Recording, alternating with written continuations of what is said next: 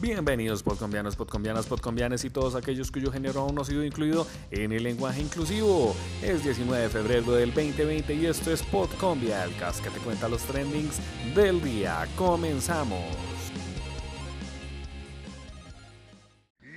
Daneidy Barrera Rojas, la inconfundible EPA Colombia, vuelve a ser tendencia y no por otro de sus polémicos videos. Esta vez fue porque declaró que aceptaba los cargos de perturbación en transporte público, instigación a delinquir con fines de terrorismo y daño en bien ajeno.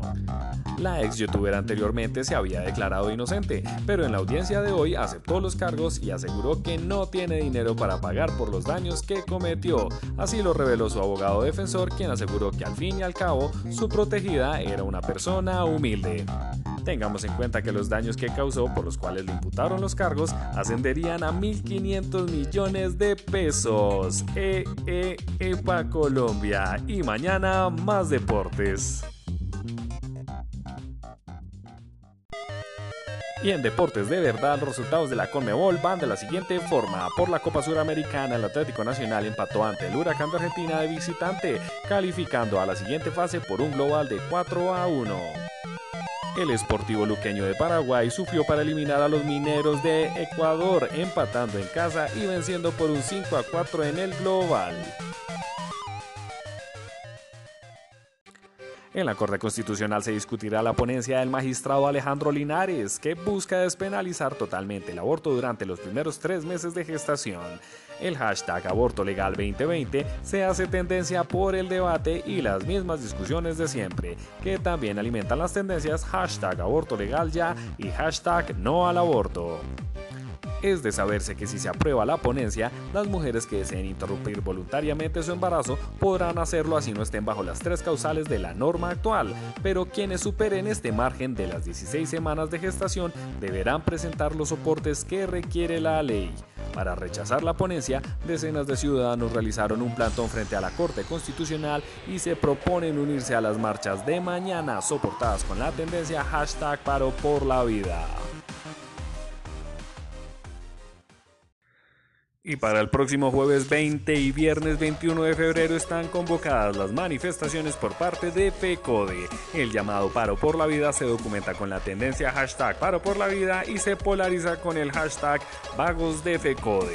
El paro pretende enviar un mensaje de ayuda y respeto a las vidas de todos los líderes sociales. La convocatoria se realizó luego de un aparente atentado que sufrió Carlos Rivas, el expresidente y actual ejecutivo de FECODE, en el municipio de Guamo, Tolima.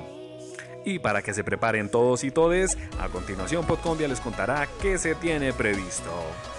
La calle 72 estará cerrada en ambos sentidos entre la avenida Caracas y la carrera séptima desde las 8 de la mañana y hasta la 1 de la tarde. Los cruces de las calles 76, 82 y 85 solo se cerrarán desde la carrera 11 y a la avenida Caracas a medida que avancen la movilización. Las calles 92 y 94 serán cerradas desde la carrera 11 y novena a medida que pase la marcha. Los accesos serán cerrados desde el mediodía hasta las 3 de la tarde. Sin embargo, el puente vehicular de la calle 100 permanecerá habilitado. Para todos aquellos que se desplacen por la carrera 15 de norte a sur, los desvíos serán por la carrera novena a la altura de la calle 104.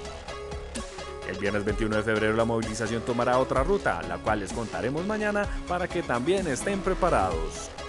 Recuerden que la veeduría distrital tendrá disponibles las líneas de atención para atender las denuncias en caso de abuso por parte de la autoridad y la personería tendrá a disposición el grupo de atención especial para la vulneración de derechos humanos.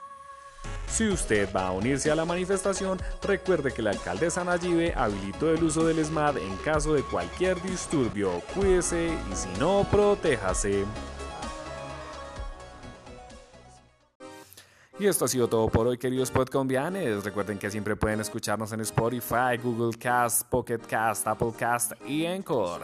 También pueden seguirnos en Twitter con arroba podcombia.cast. Allí pueden dejarnos sus mensajes, sus comunicados escritos o todo lo que quieran decirnos. Y muchas, pero muchas gracias por escucharnos y seguirnos.